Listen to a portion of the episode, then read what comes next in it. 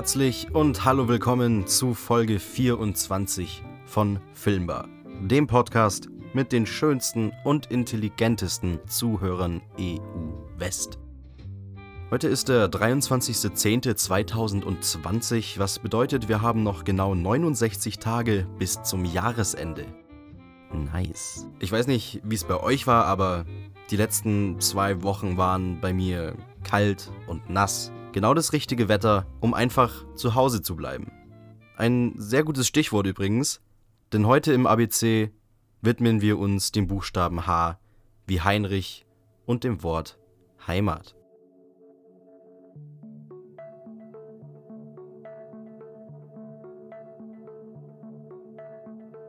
Die Heimat, das Zuhause oder wie man in Bayern so schön sagt, Daheim, ist für jeden Menschen etwas anderes.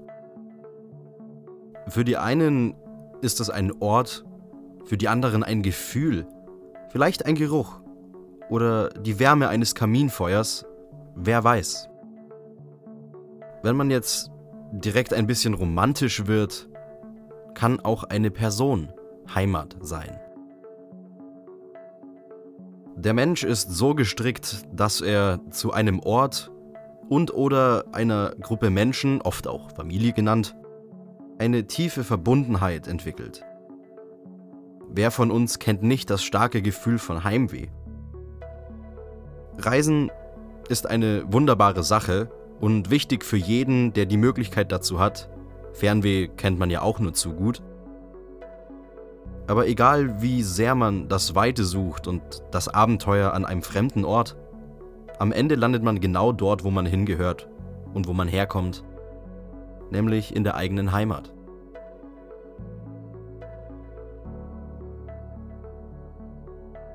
Irgendwie hat das Wort aber auch einen negativen und faden Beigeschmack.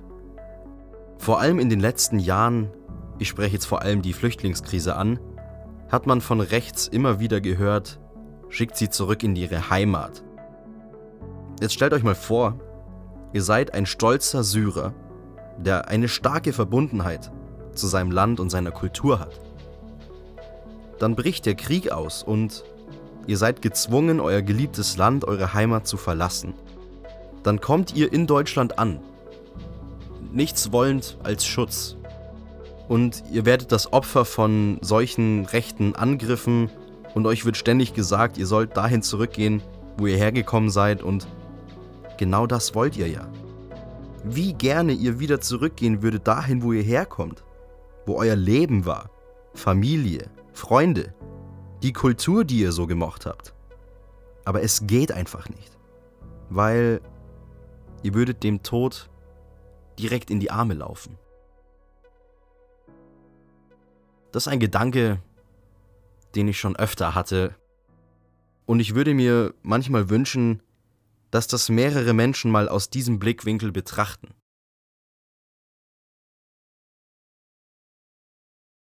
So, wir machen einen Themen-, Zeit- und Szenenwechsel.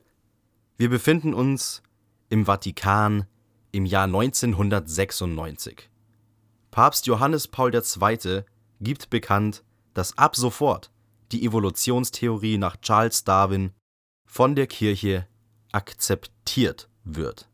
Wohlgemerkt wurde sie nicht als wahr und zutreffend anerkannt, sondern wurde lediglich akzeptiert. Und die Vereinbarkeit mit der theistischen Schöpfungsgeschichte wurde angedeutet. Ging aber auch relativ flott, muss ich sagen. Gerade mal 120 Jahre nach Veröffentlichung der Darwinschen Evolutionstheorie hat der Heilige Orden der katholischen Kirche es hinbekommen, einen Schritt in die richtige Richtung zu machen. Gut gemacht, Jungs. Mir geht es heute aber primär um einen Film und die Geschichte dahinter. Aber es wäre dumm von mir, euch einen Mann vorzustellen, der genauso gut auch für sich selber reden kann. Ladies and Gentlemen, hier ein kleiner Gruß von Mr. Jordan Belfort. Yep. On a daily basis, I consume enough drugs to sedate Manhattan, Long Island, and Queens for a month. Okay, Mr. Jordan. I take Quaaludes 10 to 15 times a day for my back pain, Adderall to stay focused, Xanax to take the edge off, pot to mellow me out, cocaine to wake me back up again, and morphine, well, because it's awesome. More to make them. Nachdem Jordan Belfort 1987 nach dem sogenannten Schwarzen Montag seinen Job verloren hat, verschlug es ihn nach Long Island in ein Unternehmen, das sogenannte Penny Stocks vertreibt. Das sind Aktien mit einem nur sehr geringen Nennwert. Bei denen ist die Gewinnmarge extrem hoch. Und weil Belfort ein geschickter Verkäufer war, hat er sich schnell ein relativ hohes Einkommen erwirtschaften können, nur mit Penny Stocks. Kurz darauf hat er mit seinem Freund Danny die Firma Stratton Oakmont gegründet und in den späten 80er bis Mitte der 90er Jahre hat das Unternehmen rund 35 Börsengänge betreut und hatte Anlagen im Wert von mehreren Milliarden Dollar. Belfort war mit 26 Jahren Multimillionär und allgemein für seinen ausschweifenden und extravaganten Lebensstil bekannt. 2013 kam die Geschichte um Belfort und seinen Werdegang in die Kinos, und zwar unter dem Namen The Wolf of Wall Street. Ohne Zweifel einer meiner Lieblingsfilme. Mittlerweile habe ich den bestimmt schon sechs oder sieben Mal gesehen und jedes einzelne Mal finde ich ihn wieder verdammt nochmal gut. Und warum? Leonardo die fucking Caprio. Der Mann ist einfach nur ein Leinwandgenie. Auf der Liste der besten Schauspieler unserer Zeit ist der ja mal ganz, ganz, ganz weit oben mit dabei. Und da wird mir ohne Zweifel jeder zustimmen. Da gibt es überhaupt keine Debattiergrundlage. Im Film selber zeigt sich das wirklich einfach in jeder Szene, in der man ihn sieht. Und es gibt da immer eine, die mir jedes Mal aufs Neue einfach so sehr einfährt. Und zwar die, in der sein Geschäftspartner Donny auf einer Party vollkommen auf Droge war und kaum in der Lage war zu reden. Und dann die Idee mit der Geschäftskooperation mit Steve Madden hat. und Donny, der gespielt wird von Jonah Hill, versucht die ganze Zeit die Wörter zu sagen. Steve Madden. Steve. und dann greift DiCaprio ihm ins Gesicht und, und imitiert ihn. Und diese Imitation finde ich so wahnsinnig gut und es war einfach so eine schauspielerisch tolle Szene einfach, weil die Mimik von DiCaprio so, so spot on ist einfach und so, so angestrengt und wie er ihn immer nachahmt. Steve Madden. Steve. Ist, ich spiele die Szene mal kurz ein. Das ist so ein Genuss einfach. Steve Madden. Steve. Steve. Steve. Ah, ja, dieser Film ist einfach ein Meisterwerk. Und DiCaprio ist einfach ein wahnsinnig großer Faktor dafür. Ich glaube, ich habe in meinem Leben noch nie so oft einfach gesagt, innerhalb von so kurzer Zeit. Aber genauso gut ist die Szene, in der er versucht, in seinen Lamborghini einzusteigen, als er vollkommen on drugs war. Die Szene geht, glaube ich, vier Minuten und da war kein Cut drin. Wie gut war das Acting da bitte? Ich könnte ich könnt die ganze Zeit so schwärmen. Oder relativ am Ende, als Margot Robbie ihm das Wasser ins Gesicht schüttet und er einen vollkommenen Ausraster bekommt auf dem Bett. Einfach, einfach so geiles Acting. Es ist einfach ein Traum. Einfach. Wort des Tages ist heute einfach. Die, diese Lebensgeschichte von Belfort ist, ähm, und das finde ich einfach am besten, nicht überspitzt im Film dargestellt. Es gibt eine Szene, in der seine Yacht, während er darauf ist, in einem Sturm untergeht. Das ist wirklich passiert. Ich meine, stellt euch mal vor, eure Yacht sinkt in einem Sturm. Das ist, das ist so irrsinnig. In einem Interview hat er mal gesagt, dass der Film wirklich sehr zutreffend war, nur der Drogenkonsum, meint er, sei höher gewesen. Bitte was? Habt ihr euch mal gegeben, wie die in diesem Film mit Drogen übertreiben? Wenn man das so sieht, kann man sich kaum vorstellen, dass der menschliche Körper das überhaupt aushält. Und dann kommt der echte Jordan Belfort daher und sagt, naja, also eigentlich war es mehr, was wir damals genommen haben. Absolut gestört. Anders kann man das nicht sagen. Ich finde es äh, so wahnsinnig interessant, wie Belfort sein Leben aufgebaut hat und wie tief er dann letztendlich in der Scheiße gelandet ist. Nachdem er wegen Geldwäsche und Kundenbetrugs angeklagt worden ist und Stratton Oakmont dicht gemacht wurde, lag sein Strafmaß bei vier Jahren Haft, von denen hat er nur 22 Monate effektiv abgesessen, weil er ein Informant fürs FBI geworden ist. Und das hat seine Strafe erheblich vermindert, und einer Schadenszahlung von 110 Millionen US-Dollar. Wer hoch fliegt, kann auch tief fallen. Ich glaube, von dieser Strafe hat er bisher rund 11 Millionen Dollar zurückgezahlt und es gab auch schon die Kontroverse, dass er durch den Verkauf der Filmrechte für The Wolf of Wall Street rund 1,9 Millionen Dollar eingenommen hat in einem Jahr und davon aber nur 243.000 Dollar als Rückzahlung verwendet hat. Er selbst hat diese Anschuldigung natürlich zurückgewiesen. Stellt euch vor, ihr hattet Millionen und Millionen von Dollar, wisst gar nicht wohin mit dem Geld, und dann ist plötzlich alles weg und ihr seid so hoch verschuldet, dass nicht mehr das anders, also das ganz stark verschuldet, ne? Ist hart, keine Frage. Aber für Belfort hat es ja dann noch nicht aufgehört. Er hat einfach eine zweite Karriere angefangen, auf der Basis seiner ersten fehlgeschlagenen Karriere. Ähm, er ist einer der beliebtesten Sales Trainer, Motivational Speaker, Unternehmensberater der Vereinigten Staaten geworden und verdient halt damit jetzt einen Arsch voll Geld. The rich stay rich. Das ist nicht nur so ein dummer Spruch, das ist einfach Fakt. Wenn du so eine Geschichte zu erzählen hast wie er, dann kannst du die ganz vielseitig und vor allem teuer verkaufen. Nach seiner Haftstrafe hat er Folgendes gemacht. Er schreibt ein Buch über sein Leben. Dieses Buch wird Bestseller. Erstes Buch war ein Erfolg, ich schreibe noch ein Buch. Kam gut an, kein Bestseller, egal. Geld gebracht hat's trotzdem. Scorsese ruft an. Hey, ich will dein Buch verfilmen. Belfort sagt, okay, das wird teuer und ich will die Rechte am Filmmaterial. Scorsese sagt, okay, fein. Film wird gedreht, Jordan Belfort endgültig weltberühmt und seine Seminare immer ausgebucht und die Kosten unverschämt hoch, wenn man daran teilnehmen will. Das Ende vom Lied? Trotz hoher Schulden hält er einen soliden Lebensstandard aufrecht, der zwar nicht annähernd an seine Brokerzeit herankommt, aber er zählt trotzdem noch, beziehungsweise wieder, zu den sehr gut Verdienern, obwohl er Schulden im dreifachen Millionenbereich hat.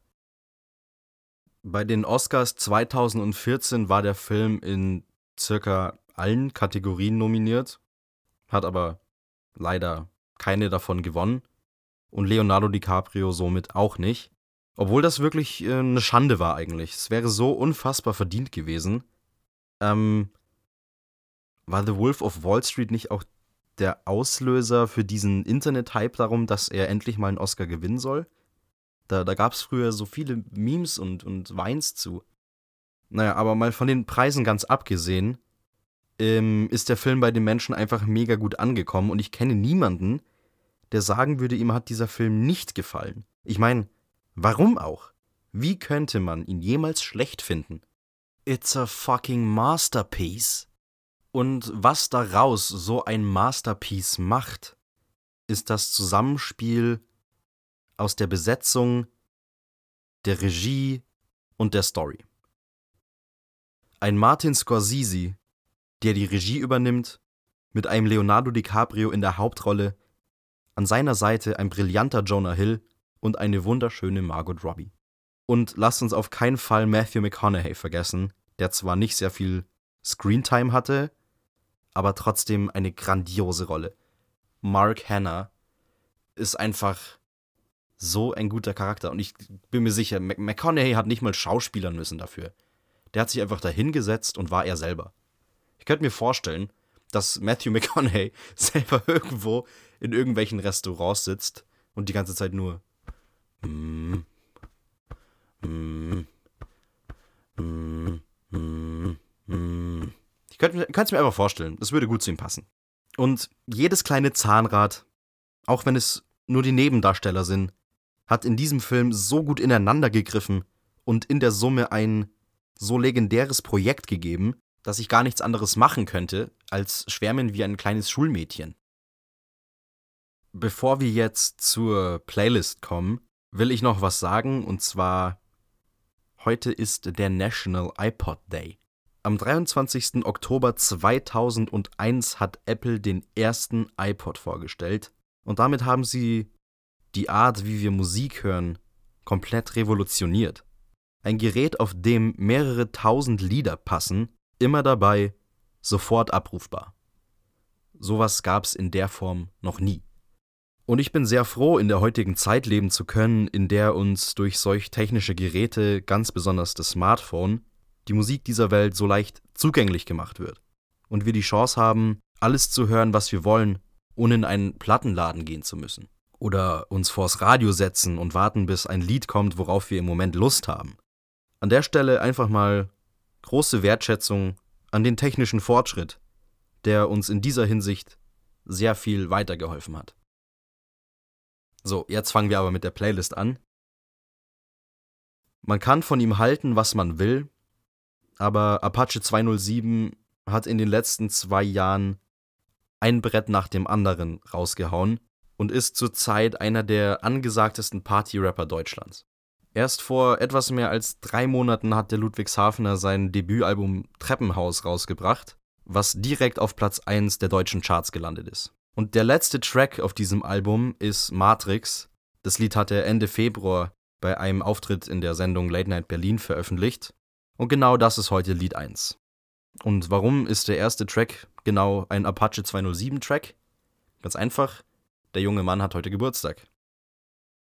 Dust My Broom von Elmore James ist so ein Song, den glaube ich jeder schon mal gehört hat, aber den Namen nicht kennt. Und Dust My Broom kommt im Film vor in uh, The Wolf of Wall Street und da habe ich mir eben genau das gedacht. Jesus, woher kenne ich dieses Lied? Das kommt mir so bekannt vor. Darf heute auf keinen Fall in der Playlist fehlen. Und wenn wir schon bei Songs sind, die wir im Film hören, darf auch Pretty Thing von Bo Diddley nicht fehlen.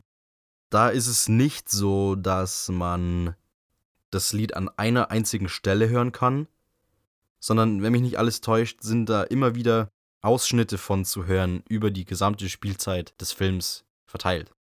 Und jetzt, liebe Freunde, ein Lied, das ich endlich auf Spotify gespeichert habe, nachdem ich es die letzten Male, als ich den Film gesehen habe, jedes Mal vergessen habe. Smokestack Lightning von Howlin' Wolf. Das Lied ist zum Beispiel zu hören in der Szene, in die ich vorhin eingespielt habe, wo Belfort, also DiCaprio, darüber schwärmt, wie viele Drogen er nimmt und dass er damit ganz Manhattan sedaten kann. Da hört man im Hintergrund Smokestack Lightning. Und es ist so ein geiles Lied, finde ich.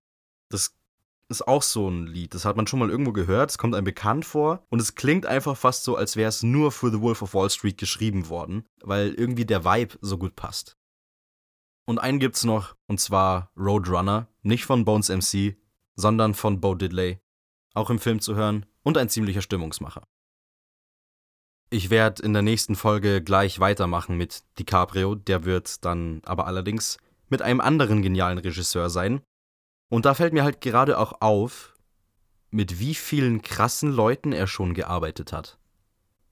Also spontan fallen mir ein Scorsese, Christopher Nolan, Tarantino, Titanic war James Cameron.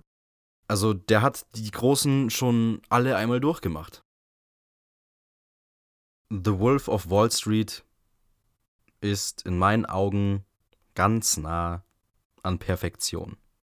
Und dieses Cast ist halt wirklich so schrecklich gut. Ich bin da jetzt, ich bin jetzt noch nicht mal großartig drauf eingegangen, aber Margot Robbie. Gentlemen. Margot Robbie.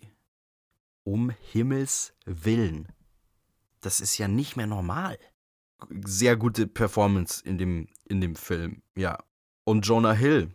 Hm, das Faszinierende daran, wie Jonah Hill in dem Film performt ist, ich habe so das Gefühl, The Wolf of Wall Street war der erste Film, der Jonah Hill von seinem Ruf weggelockt hat, so einen Seth Rogen Comedy Kiffer Film Schauspieler zu sein, so auf einer Stufe mit Michael Sarah und Ich glaube, ich habe das mal gehört, dass Jonah Hill zu Scorsese gesagt hat, er will nicht unbedingt gut bezahlt werden, aber er möchte unbedingt an diesem Projekt mitarbeiten. Und es war eine gute Entscheidung, dass er da nach dem Projekt gegangen ist und nach seinem Bauchgefühl und nicht nach dem, was es ihn einbringt, weil er hat wahnsinnig gut gespielt in diesem Film und das hat ihm halt auch seinen Ruf verbessert.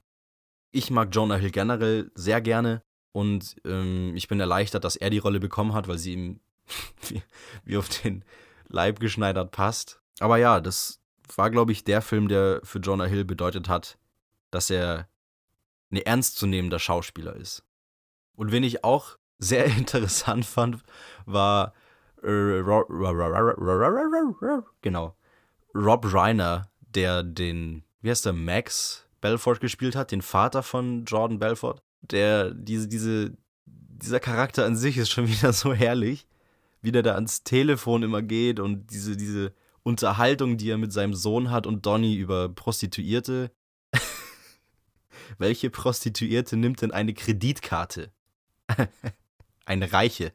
Ja, einfach gut. Ähm, schön, wie die Nebencharaktere alle ihre, ihre eigene kleine Geschichte haben und, und so, ein, so ein schönes, abgerundetes Bild abgeben einfach. Mein Adieu für diese Folge wird noch mit einem Filmzitat unterlegt. Und das geht. 97% of the people who quit too soon are employed by the 3% who didn't. In dem Sinne bedanke ich mich wie immer fürs Zuhören und hoffe, ihr habt diese Folge so sehr genossen wie ich. Dieser Film ist einfach so ein Wahnsinn, ich kann es gar nicht oft genug sagen. Macht's gut, wir hören uns und wiederschauen und René hauen.